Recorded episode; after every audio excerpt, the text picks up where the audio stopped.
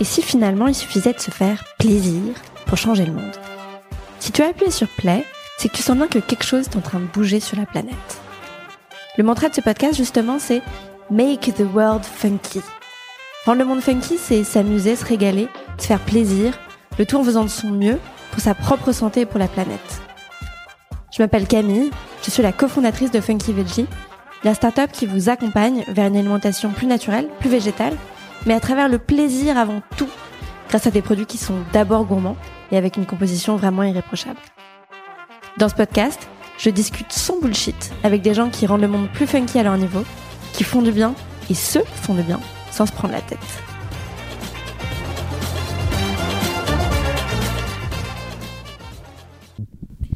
Hello Fanny. Bonjour.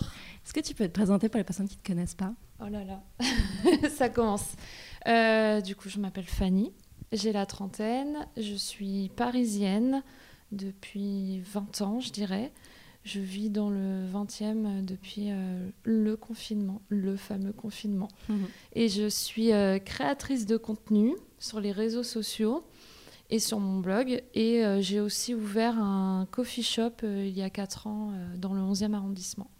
Passager. Passager. Qui est fermé en ce moment. Qui est fermé en ce moment. On a décidé de le laisser fermer. au premier confinement, il était resté ouvert. Mhm. Mais deuxième confinement, on a on, trouvait que c'était plus la même ambiance, donc on a décidé de fermer euh, pour euh, éviter surtout le gaspillage. Ok. Et comment ça s'est passé au final 2020 pour toi? Écoute, c'est assez étrange, mais euh, je pense que j'ai vécu une de mes meilleures années. Ok. j'ai quand même déménagé début février dans mon nouvel appartement. Donc je peux pas dire que l'année débute mal parce que j'ai ça faisait 15 ans que je vivais dans le 11e et c'est notre, euh, c'est notre premier achat commun avec mon mari. Et euh, du coup, bah, nous, l'année 2020 a super bien commencé. Ouais. Et, euh, et ensuite, du coup, ben, déménagement, confinement direct. Et en fait, ben, nous, ça s'est quand même super bien passé en famille.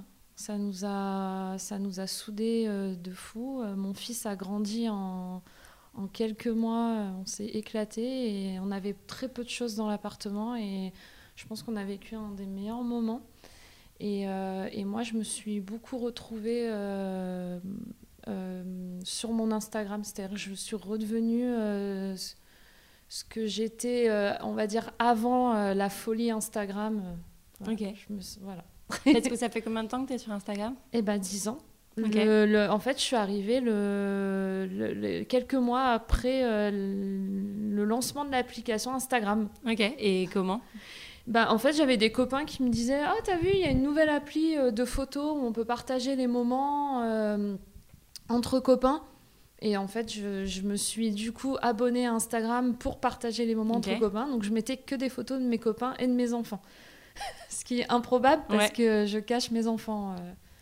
Comme quoi, quand on s'est quand on s'est lancé sur Insta, enfin quand on s'est abonné à Instagram, c'était pas du tout euh, euh, dédié aux marques et à, et à, la consommation. Ouais. Donc au départ, c'était pas ton activité principale?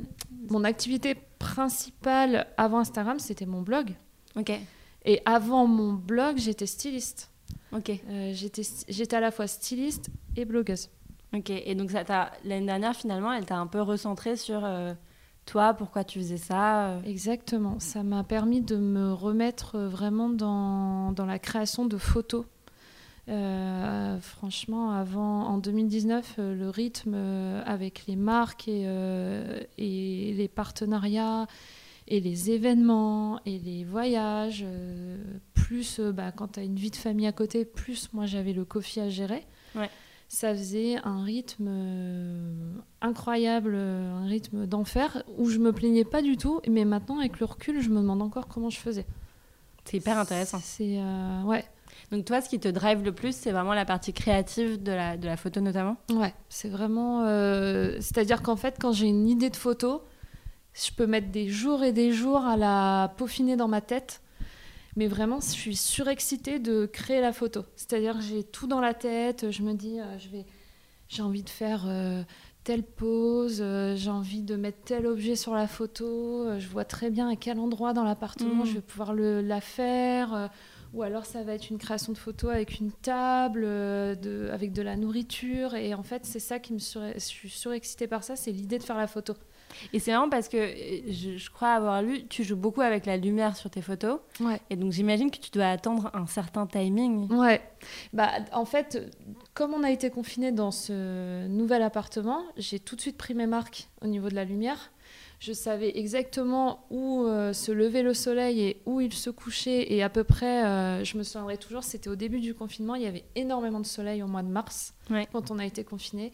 Et j'avais euh, percuté qu'en fait, le soleil, le matin assez tôt, vers 9h-10h, était dans la cuisine. Donc en fait, toutes les recettes que je faisais tous les jours étaient préparées très très tôt le matin, sous le soleil, mais je les postais beaucoup plus tard dans la journée. Il y avait un décalage. Je profitais de cette lumière dans la cuisine qui tournait euh, vers midi pour revenir jusque dans le salon. Et en fait, mes photos, euh, plus dans le feed et plus dans l'image, étaient euh, réalisées en fin de journée, alors que je postais le matin. Mm. C'est intéressant. Et donc ça fait 10 ans que tu es sur Instagram, ça a bien évolué. Mm. Tu me disais en arrivant que, que tu avais dû euh, présenter ton métier à la maîtresse euh, d'un de tes enfants. Ouais. Euh, la semaine dernière, en fait, euh, pour faire un petit bilan, euh, parce que ma fille est rentrée du coup dans une nouvelle école depuis, bah, depuis la rentrée euh, 2020. Euh, on discutait toutes les trois, la maîtresse, ma fille et moi, et en fait la maîtresse me avait demandé aux enfants ce qu'on faisait comme métier, et je pense que ma fille avait dû répondre photographe avec des marques. Donc la maîtresse avait dû se dire elle est dans la publicité. Et, euh, et du coup, elle me dit, du coup, vous travaillez dans la publicité Et je lui dis, non, non, je suis créatrice de contenu. Et elle me demande, mais qu'est-ce que c'est, créateur de contenu? Euh, C'est une maîtresse qui Mm. doit à peu près avoir euh, 50 ans, je dirais.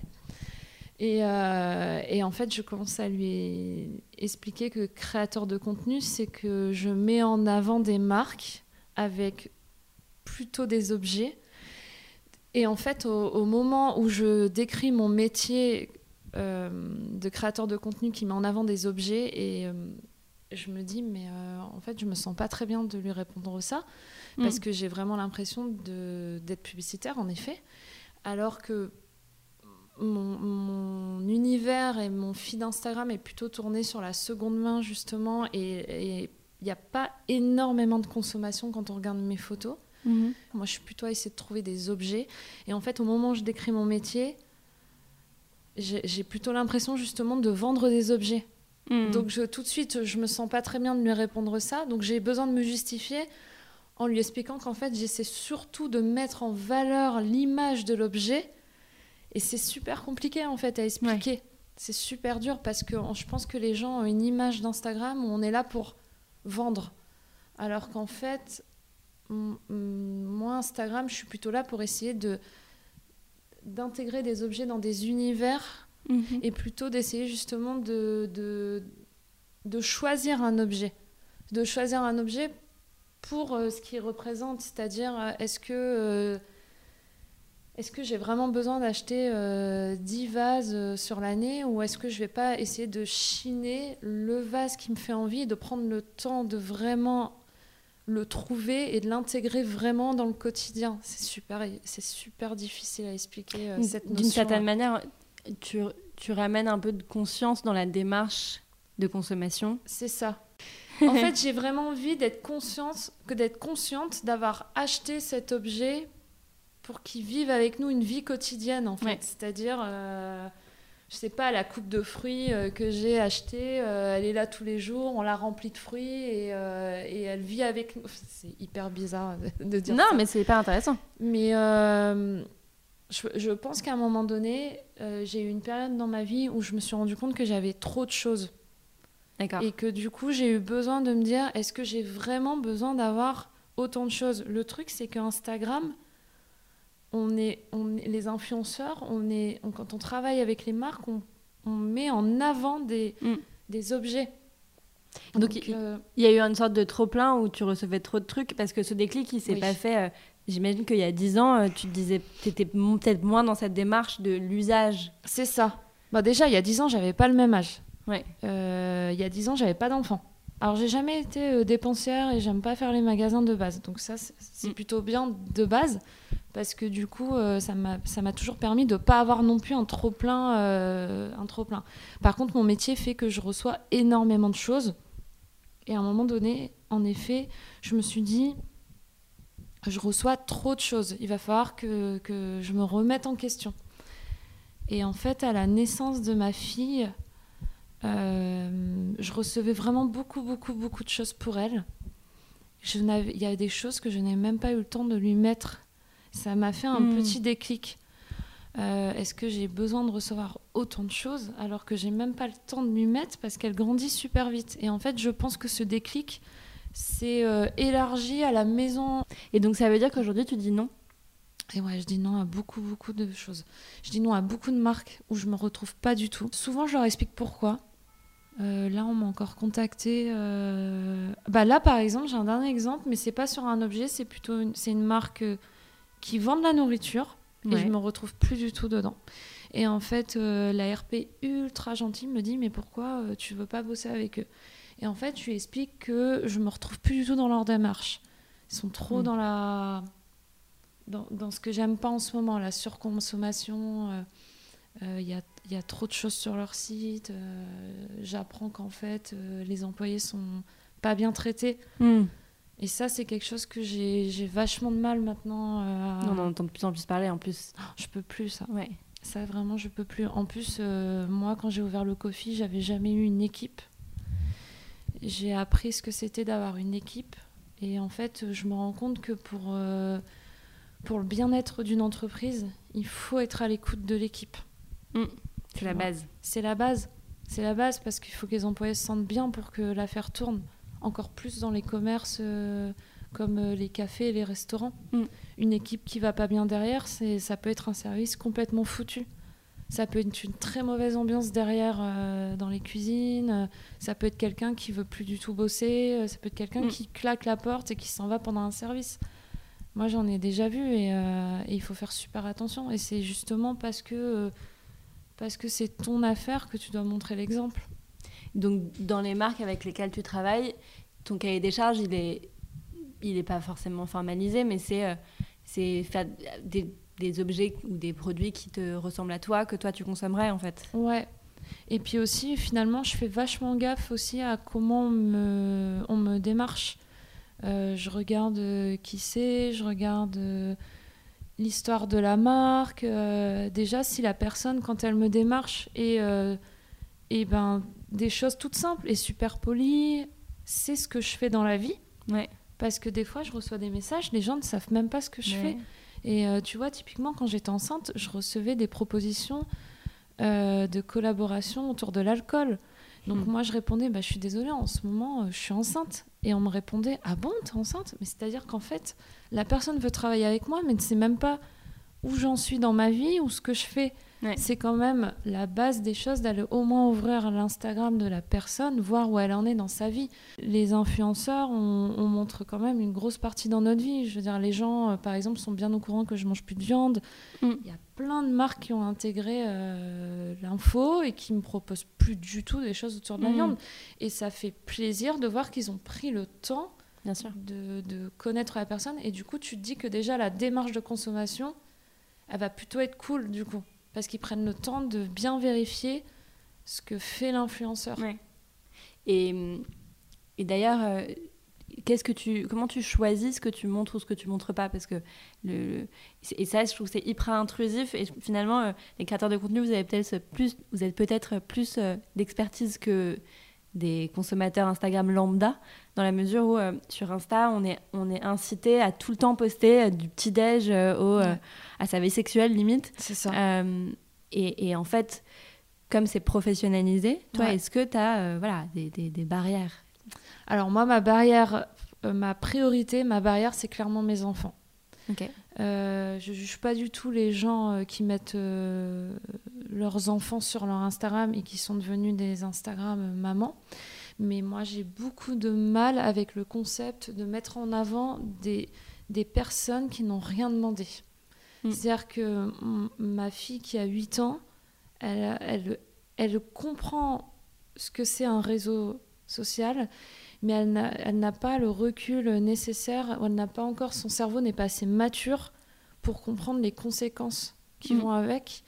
C'est-à-dire que si, si je la mets en avant, je ne sais pas en fait qui la regarde.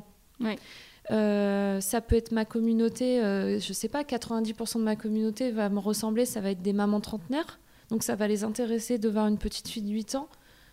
À ce moment-là, c'est-à-dire ça va peut-être les intéresser de voir son look, voir ses cheveux, je ne sais pas, mais je sais pas, les 10% dans l'ombre, c'est qui?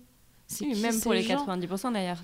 oui, Mm. moi j'ai toujours. Enfin, moi ça me fait flipper en vrai. Ça Mm. me fait flipper parce qu'on sait pas.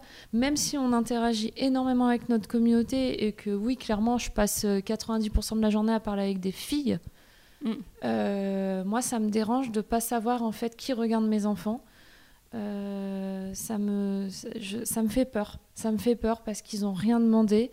Euh, déjà pour le peu qu'on les voit euh, d'une manière artistique sur mon Instagram, il y a quand même des gens qui les reconnaissent dans la rue. Il y Ah a des mamans d'école qui les reconnaissent. Juste pour, euh, ben, je sais pas, elles reconnaissent la doudoune, elles reconnaissent le Mm. cartable, elles reconnaissent les baskets. Et en fait, euh, c'est c'est perturbant, tu vois, parce que ma fille qui a 8 ans, elle a rien demandé. Et maintenant, on en parle toutes les deux. Et elle, en fait, euh, je me rends compte qu'elle me dit bah, Moi, ça m'intéresse pas euh, d'être sur les réseaux sociaux. C'est, euh, elle est trop petite. Mm. Et du coup, du fait qu'en fait, on me pose souvent des questions sur les enfants, ça me dérange.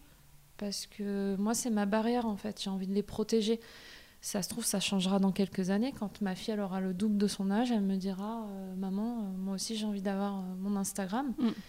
Bah, elle aura son Instagram, ce sera sûrement surveillé par euh, ses parents parce qu'elle sera pas majeure, mais euh, en fait, nous, on est nés là-dedans avec, euh, avec mon mec. On est cette génération qui, a cré- qui ont créé des blogs. On est cette génération réseaux sociaux. Mm. On est, on est cette génération qui, qui, qui, qui faisait des statuts euh, Je suis en train de manger des carottes euh, devant, euh, devant Sex and the City. On racontait tout. Ouais, Twitter. Mais on racontait tout. C'est avec le Ouais. recul, on se dit, mais ça servait à quoi? Ouais. Mais parce qu'on est né avec. Et maintenant, c'est plus automatique. Ah non. Moi, maintenant, euh, dix ans plus tard, j'ai un recul. euh, pff, En fait, les réseaux sociaux, c'est mon métier. hein. C'est à la fois magique, je dirais, pour, euh, pour tout ce qui est euh, bonnes actions. Tu vois, pendant le confinement, avec Bastien, le chef de Houmous et Petits Pois, on a créé, on a créé le collectif solidaire. Mm. Donc, on mettait en relation des chefs et des producteurs pour distribuer de la nourriture dans les hôpitaux. C'est magique. Sans les réseaux sociaux, on Ouais. aurait été incapables, tous les deux, à notre petit niveau, à notre échelle, de faire ça. Ouais, j'ai vu que tu avais aussi fait euh, quelque chose auquel on a participé aussi, le calendrier de l'avant inversé. oui, euh, euh, ça c'est avec impact, euh, impact fort euh, influence. C'est génial. Sans les réseaux sociaux, comment tu veux avoir une- un impact aussi large Ouais. Et en plus, ça, ça permet aussi de donner plein d'idées à des gens qui ont envie de faire la même chose. Donc c'est à la fois magique. Moi, clairement, mon coffee, euh, il, il- il marche très très très bien parce que euh, on a une communauté euh, tout de suite Mm. et qu'on a vachement joué le jeu d'Instagram avec le coffee. En Ouais. montrant les plats, en faisant beaucoup de stories, en montrant ce qu'on cuisinait, en montrant l'équipe. Et c'est à la fois aussi le fléau de notre société. Donc, euh, Parce tout- que c'est intrusif? parce que c'est ultra intrusif. Il n'y a pas une journée où on ne me demande pas euh, les prénoms de mes enfants. Mais c'est, en fait, c'est quoi l'intérêt? C'est quoi le but? Je veux bien influencer euh, des gens qui recherchent des prénoms pour les enfants, mais en fait, euh, ben, tu vas dans Google et tu tapes Mm. euh, prénom pour prénom, prénom pour enfant. Enfin, Et tu as quand même eu une sorte de. Je sais pas si c'est une, une lucidité très tôt ou quoi, mais tu as fait le choix dès le début, et c'est hyper rare, de jamais montrer ton visage. Ouais. Alors en fait, ça, c'est ce que je racontais la dernière fois dans mes stories. En ce moment, il y a un petit jeu assez marrant qui tourne qui s'appelle le vrai faux. Et je trouve ça ultra intéressant parce que du coup, ça permet de rentrer plus dans les détails euh, de notre personnalité. Quelqu'un m'a posé la question pourquoi tu te montres jamais Euh, Est-ce que tu n'aimes pas ton visage Euh, Est-ce que c'est parce que tu n'as pas confiance en toi, etc. En fait, ça n'a strictement rien à voir. Moi, j'adore la photo. Et un jour, euh, j'ai une copine qui m'a dit si tu veux cartonner sur les réseaux sociaux, faut que tu te montres. t'es blonde, t'as les grands yeux bleus, il y a moyen de faire quelque chose d'hyper joli, de te montrer à fond, etc. Moi, ça me dérange. Ça me dérange, c'est pas du tout mon univers, j'ai pas du tout envie de me mettre moi en avant c'est pas que je me trouve inintéressante, mais je vois, j'ai pas envie de jouer sur ma personnalité, mm. enfin, de, sur mon physique entre guillemets. J'ai envie de, de, en fait, j'ai envie d'être tranquille aussi. Je pense qu'à partir du moment où tu te montres, mm. euh, les gens s'habituent à te voir sans arrêt sous toutes les coutures. Et, pour le coup, c'est encore plus intrusif parce que quand tu es dehors, on te voit, on te reconnaît encore plus. On te reconnaît encore plus. Mm. Et même moi, pour le peu que je me montre, parce que j'ai quand même fait des, des, collabs où je montre complètement mon visage. J'en ai fait une euh, magnifique euh, ben, il y a un an avec Narciso Rodriguez. On a fait un portrait en noir et blanc avec un super photographe et je l'ai posté. Il est, il est sur mon feed Instagram. Il suffit de remonter en 2019. J'ai aucun souci à faire des photos comme ça quand c'est euh, joli, quand c'est arty, quand derrière il y a un sens à l'OP. Mais euh, et, attention, je ne juge pas les gens qui font ça, mais parler euh, toute la journée euh, face cam dans des stories, mm. avoir le visage de la personne, ouais. je sais pas. Moi, c'est, je crois que c'est pas mon truc. Je, même mm. moi, ça m'épuise quand je suis de l'autre côté à regarder des stories comme ça. Je les passe. J'ai envie de voir autre chose. J'ai envie que les choses aillent plus loin. J'ai envie de, de comprendre des, des... Enfin, j'ai tout le temps envie d'apprendre en mm. fait. Et pourtant, en effet, pour, pour les personnes qui ne savent pas forcément, euh, l'algorithme pousse les, euh, les, Instagram en particulier pousse tout ce qui est visage. Ouais. nous, je vois très bien les posts. Euh, dès qu'il y, a, dès qu'il y a un visage, ça marche forcément mieux parce que l'algorithme le pousse tout simplement. Ah, mais complètement. Et moi d'ailleurs, les posts où on voit mon visage fonctionnent très très très très bien. Mm mais euh, ce sera jamais mon truc. Et en fait, j'avais tout ça pour dire que j'avais une amie qui m'avait dit ça ne fonctionnera jamais si tu ne te montres pas. Il faut que tu profites euh, du fait, euh, bah voilà, que tu es blonde, que tu as des yeux bleus. Je vois pas. Mais c'est quoi le, c'est quoi le, c'est mm. quoi cette réflexion? C'est, ça veut dire quoi? C'est, encore une fois la société est là pour regarder des physiques et juger ton physique? Euh, j'ai vachement de mal avec ça et je trouve que pour le coup, en ce moment, les réseaux sociaux prennent une bonne tournure sur tout ce qui est justement euh, sur le physique des gens. Petits, gros, euh, noirs, blancs, yeux bleus, yeux marrons. Il faut arrêter de juger sur le physique des gens et de croire qu'on peut réussir avec un physique. Mm. Enfin, je pense que, bah voilà, moi, mon Instagram, il marche très très bien et je me montre pas. Et il y en a plein des comme moi, plein. Il y en mm. a une tonne où on ne voit pas vraiment la personne et qui marche très très bien. Donc ça fonctionne aussi. C'est rassurant pour plein de gens. C'est très rassurant. C'est très rassurant. Comment tu vois l'évolution justement euh, de ce métier euh, de, de, de, créateur de contenu d'influence? Ben, je, je crois qu'on m'a posé la question il y a 10 ans, il y a 5 ans, il y a 3 ans. Ouais. Je ne sais pas. En fait, je pense que les réseaux sociaux évoluent dans le flou comme nous, on évolue dans le flou. Des fois, tu sais pas pourquoi, quelque chose cartonne, sort du lot et tu n'as aucune explication à ça. Bah, moi, typiquement, sur mon Instagram, ce sera mon lit. Oui. J'avais fait cette photo complètement à l'arrache parce que quand j'ai déménagé, j'avais pas de meubles et tu ne sais pas pourquoi. alors, si on peut juste revenir sur cette histoire du lit parce qu'en effet, elle est assez folle. Je n'ai aucune explication. Donc il y a une photo euh, qu'on a vu beaucoup tourner, que vous avez peut-être vu tourner, même si vous ne suivez, pas Fanny, euh, où c'est un lit face à une fenêtre. Euh, c'est ça, c'est là. C'est là où on est. en gros, je suis au cinquième étage de cet immeuble. J'ai une vue typiquement parisienne, donc sur un toit, un toit parisien, vraiment ce qu'on voit dans les séries. Ouais. Et en fait, j'avais pas de meubles. Et pour rigoler, euh, la photo a pris littéralement 5 minutes. C'est ça qui est fou, mm. c'est que quand tu te prends 3 jours à créer une photo euh, de toute pièce, là, c'est une photo euh, prise à l'iPhone en 5 minutes. En plus, j'avais lancé la couette par terre pour mes enfants parce qu'il faisait très beau, ils avaient envie de jouer dans le salon. Donc j'avais lancé deux oreillers, une couette. J'ai fait la photo avant qu'ils se jettent sur le lit. Je poste la photo et le lendemain, je me réveille, la photo a été reprise par les Américains. Euh, qui font un débat sous la photo euh, du style euh, les Parisiens sont enfin les Français c'est même pas les Parisiens les Français sont complètement fous ils dépensent des fortunes dans des appartements parisiens, mais n'ont plus d'argent pour, se...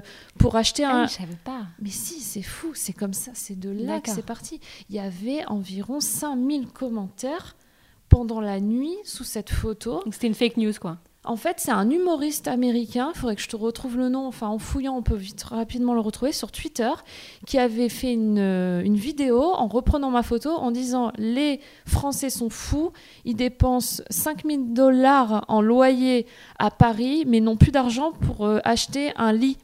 Absurde. Et moi, je vois ça. Et je- je- je- au départ, je ne comprends même pas la, la- je ne comprends même pas la blague euh, sous la, la photo du lit. Et en fait, euh, c'est parti de ça. Donc, euh, tous les Américains se connectent sur mon compte Instagram et like et s'abonnent, etc. Sur la... Alors qu'en fait, c'est juste une couette et deux oreillers avec Ouais. une vue parisienne.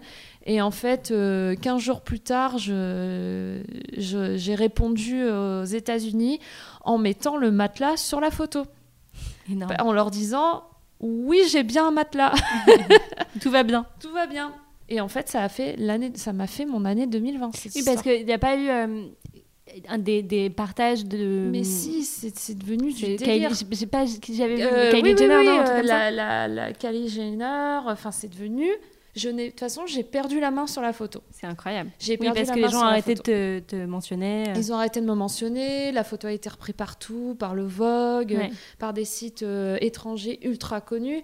Et en fait, j'avais plus du tout la main sur cette photo, ce qui est assez révélateur du coup des réseaux sociaux. Mm. C'est incompréhensible. Il n'y a aucune explication à un buzz et pourquoi ça fonctionne. Mais alors, pour l'anecdote, j'ai une copine américaine qui euh, me l'avait envoyé ou l'avait posté. Et, euh, et on était allés quelques mois plus tôt euh, dans ton café. ouais, Et euh, elle savait pas du tout. Elle n'avait pas du tout fait le lien. Et c'est moi-même qui lui avais appris euh, le lien. C'est énorme. C'est assez énorme. fou. ouais. Et voilà, et en fait, bah, comment vont évoluer les réseaux sociaux? Bah, On ne sait pas. Mm. On n'a pas de. Alors après, oui, il y a des experts dans, les, dans les nouveaux médias qui te diraient qu'en ce moment, ce qui va prendre le pas, c'est les vidéos très très courtes, Ouais, les reels. les reels. Moi, j'y crois assez parce que justement, les gens sont assez consommateurs des choses rapides sur les réseaux sociaux et n'ont pas envie de se prendre la tête, n'ont pas envie de lire. Mm. Clairement, on l'a vu. hein. Euh, et du coup, pourquoi pas? Mais euh, le réseau social du futur. Ouais, tu sais pas. En pas. revanche, ce que tu peux forcément un peu plus savoir, c'est. T'as vu que. Enfin, on a vu que ton, ta consommation elle a vraiment changé dans ces Mm. dix dernières années. Mm. Comment est-ce que tu, tu- tu penses qu'elle va évoluer euh, Moi, je pense qu'avec la situation euh, sanitaire et euh, surtout, euh, on parle actuellement beaucoup de la situation sanitaire, mais la, vraie, la vraie problématique, c'est ce qu'il y a derrière qu'on connaît depuis 10 ans, c'est l'histoire du climat. Je pense qu'avec le, le- la claque qu'on se prend depuis un an, et j'espère, hein, j'espère que les gens vont prendre conscience que le bordel dans lequel on est, c'est malheureusement nous qui l'avons créé, avec un mode de consommation complètement délirant qui vient des années 90, où euh, je pense que les trentenaires comme nous, on est en train d'essayer de retourner la situation. Mm. euh, en essayant justement de consommer mieux. Moi, je dis toujours que quand j'en parle, si j'ai réussi à influencer 10 personnes, c'est déjà beaucoup pour moi. Parce que je me dis que c'est 10 personnes qui vont peut-être prendre conscience d'une nouvelle consommation. Je dis pas qu'il faut tout arrêter, etc. Attention, hein, je pense qu'il y a une nouvelle manière de consommer. Je dis pas qu'il faut arrêter euh, la fast fashion, etc. Parce qu'attention, il y a des gens qui n'ont pas les moyens Mm. de, de consommer autrement. Il y a des gens qui n'ont pas les moyens de de- d'aller acheter euh, du made in France, euh, des t-shirts à 30 euros, etc. Euh, je veux dire, oui, malheureusement, la nourriture qui coûte pas cher, ça sauve aussi des vies. On a pu le voir, ça sauve des familles entières. Donc attention, il faut faire super gaffe aussi à pas être trop extrême. Mais je pense qu'il y a un nouveau milieu à trouver. Il y a peut-être une nouvelle consommation de, de tout ce qui est fast fashion à revoir. Peut-être justement que ces gros groupes euh, mettent de plus en plus euh, eux-mêmes de la seconde main, c'est-à-dire les invendus. Il y a peut-être moyen de les transformer. Euh, peut-être qu'au lieu de fabriquer par exemple des tote bags, reprenons peut-être ce qui a déjà été fabriqué en les transformant en nouvel objet. Puis il y a vraiment des boîtes qui, qui commencent à être C'est ça. précurseurs sur le sujet. hein. Il faut, il faut se bouger, il faut se bouger dans le bon sens, c'est-à-dire, euh, moi je pense qu'il faut plutôt, ré- il faut plutôt essayer de voir les choses dans un, mo- dans un mood. Arrêtons de trop fabriquer et récupérons ce que nous avons déjà pour le transformer en quelque chose. Et je pense Mm. que tout le monde peut le faire, tout le monde. C'est et on en prend conscience maintenant. Ouais, il y a vraiment des initiatives. euh, Ça me fait penser à euh, un article sur Sébastien Kopp, euh, le, un des cofondateurs de Veja, euh, où aujourd'hui ils ouvrent une, une sorte de ressourcerie où non seulement ils vendent euh, toutes les euh, paires qui n'ont pas été vendues, euh, Mm. qui n'ont pas, voilà, qui sont pas, pas passé le test de la commercialisation, mais en plus ça. ils vont vraiment réparer les chaussures, que ce soit des Veja ou pas. Donc il y a vraiment des nouveaux modèles qui sont possibles et c'est hyper intéressant. Moi, j'y crois à fond. Même, euh, je pense, dans l'alimentaire, j'y crois à fond parce que je pense qu'il y a de plus en plus de chefs qui vont se réveiller sur le gaspillage alimentaire. Il y a Mm. moyen de transformer les choses qui n'ont pas été vendues. Euh, nous, par exemple, pour prendre, pour l'exemple du coffee, on n'a pas de congélateur, on n'a pas de micro-ondes. Donc déjà, on ne peut pas décongeler et euh, chauffer au micro-ondes. On achète tout au jour le jour. On, fait, on a fait selon ce que les gens consomment. Et euh, quand il reste des choses qu'on ne peut plus vendre, on distribue déjà à la base dans notre équipe et aussi à nous-mêmes. Moi, des Mm. fois, je repars avec euh, un gâteau qu'on peut plus vendre le lendemain. Et il est complètement consommable. hein. Mm, C'est juste que la loi fait qu'on n'a plus le droit de le vendre le lendemain. Ouais, on fait la même chose. Tout ce qu'on peut récupérer, Oui, on le récupère à fond. Là, tu vois, le coffee est fermé. J'allais perdre le lait et le café, qui sont des denrées euh, exploitables pendant six mois. Mais en vrai, euh, quand on est dans le milieu du café, on se rend compte que si tu consommes pas ton paquet de café dans le mois, il est déjà moins Oui, bon. Donc S'il est déjà a- moulu. ouais. Voilà, du coup, on a tout récupéré. Tout ce qu'on peut récupérer, on le fait. Ouais. C'est, euh, Ouais, bon, on fait pareil. Euh, et d'ailleurs, tu disais que tu étais devenue végétarienne. Ça a été euh, suite à une prise de conscience comme ça aussi? Alors, je suis pas végétarienne parce que je consomme encore du poisson. D'accord. Donc tu manges pas de viande? Alors par contre, je mange plus de viande. J'ai eu un déclic. Alors je- franchement, je suis vraiment pour le coup euh, pas euh, le meilleur des exemples parce que en vrai, euh, depuis que je suis enfant, je mangeais pas de jambon. Je déteste la charcuterie. Mais comme plein de gens. Je déteste le saucisson, mais depuis que je suis enfant. Donc déjà, je partais quand même d'un. Il y a plein d'animaux que je pouvais pas manger parce que j'avais conscience de l'animal. C'est-à-dire que je suis incapable de manger un lapin, incapable de manger un cheval.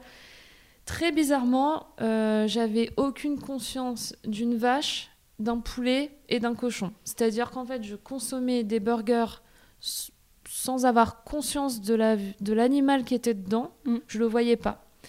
Donc en fait, ces trois animaux-là, bizarrement, passaient complètement à la trappe euh, dans mon cerveau. Et en fait, à un moment donné, ma meilleure amie me, me dit qu'elle arrête complètement la viande.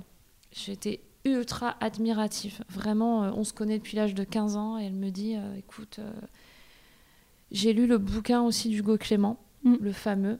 Euh, si tu veux, je te le passe. Si tu as envie de le lire, je dis vas-y, passe-le-moi. Ça m'intéresse énormément. Franchement, j'ai lu la moitié du bouquin. C'était ce qui- c'était le dernier déclic qui me manquait. Il n'est pas du tout dans le jugement. Il est dans des. En fait, il relate des, des histoires de gens euh, qui parlent des animaux. C'est-à-dire des histoires. Il y a une histoire américaine avec euh, un cochon qui vit dans un jardin. Il y a l'histoire d'une vache Mm. qui veut protéger son petit. Je pense que c'était les dernières histoires qui me manquaient pour me dire qu'en fait, quand je mange un hamburger, bah ouais, c'est une vache en fait dedans. Mm. Et cette vache, bah ouais, elle a, elle a peut-être un bébé. Et peut-être que en fait, c'est une vache. C'est terrible, hein, mais je me dis en fait, c'est comme. euh, je, je te dis, j'étais incapable de manger un lapin parce que je voyais l'animal. Ouais, bien sûr. Et en fait, j'ai pris conscience que cette vache, ça se trouve, ben, elle a jamais vécu dans un pré et qu'en fait, au moment où on la bat, elle était morte de Mm. peur.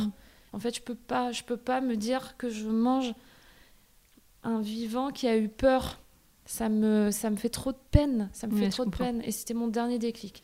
Alors, euh, bah ouais, le poisson, malheureusement, il garder va falloir que j'y arrive parce que il va falloir que je passe le cap, quoi. Mm. Bah, de manière, c'est vraiment un- une évolution euh, globale et chacun a son- ses propres, ses propres besoins, son propre cheminement. c'est euh, ça. C'est ça qu'il faut respecter. Il faut le faire petit à petit. Ouais. Question de la fin. Ce podcast, il s'appelle euh, Make the World Funky. Ça voudrait dire quoi pour toi? C'est pas trop si ça a rapport, mais je me dis, tant que ça touche pas ça, tant que ça touche pas l'essentiel, enfin, c'est-à-dire la santé, ta famille, les gens autour de toi, les choses, elles sont.